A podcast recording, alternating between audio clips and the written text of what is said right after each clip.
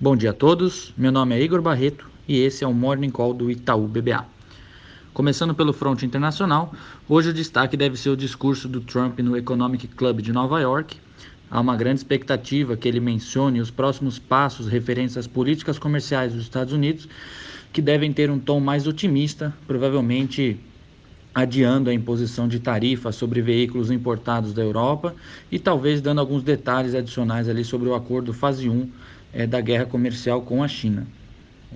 No fronte doméstico, o governo anunciou ontem o programa Verde Amarelo, que busca incentivar a contratação de jovens sem experiência entre, 19, entre 18 e 29 anos é, principalmente através da desoneração da folha de pagamentos. É, de acordo com o que foi anunciado, a redução do custo de mão de obra pode chegar até 34%, já que as empresas que contratarem sobre, sob esta modalidade não vão precisar pagar a contribuição patronal do INSS e ainda terão desconto sobre a contribuição para o FGTS, entre outras medidas.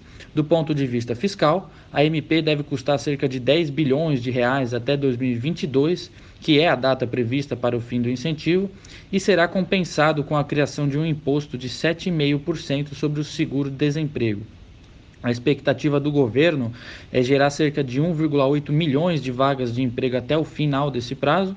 Na nossa visão, o impacto deve ser um pouco mais limitado, uma vez que o programa, além de ser temporário, ele é bastante focado num grupo específico ali de jovens sem experiência no mercado de trabalho.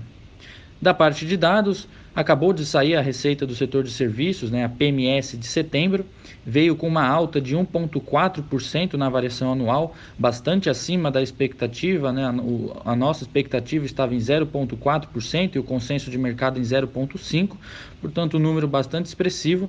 Na variação mensal, a receita do setor cresceu 1,2% em relação a agosto, a maior, foi a maior alta desde o ano passado, e com essa alta, o setor zerou as perdas acumuladas ao longo deste ano. Olhando para as quebras, a principal contribuição veio do, tanto do componente de locação de automóveis e, em especial, do setor de atividades turísticas, que cresceu 4,8% frente ao mês passado, um número bastante expressivo. Da nossa parte é isso, um bom dia a todos.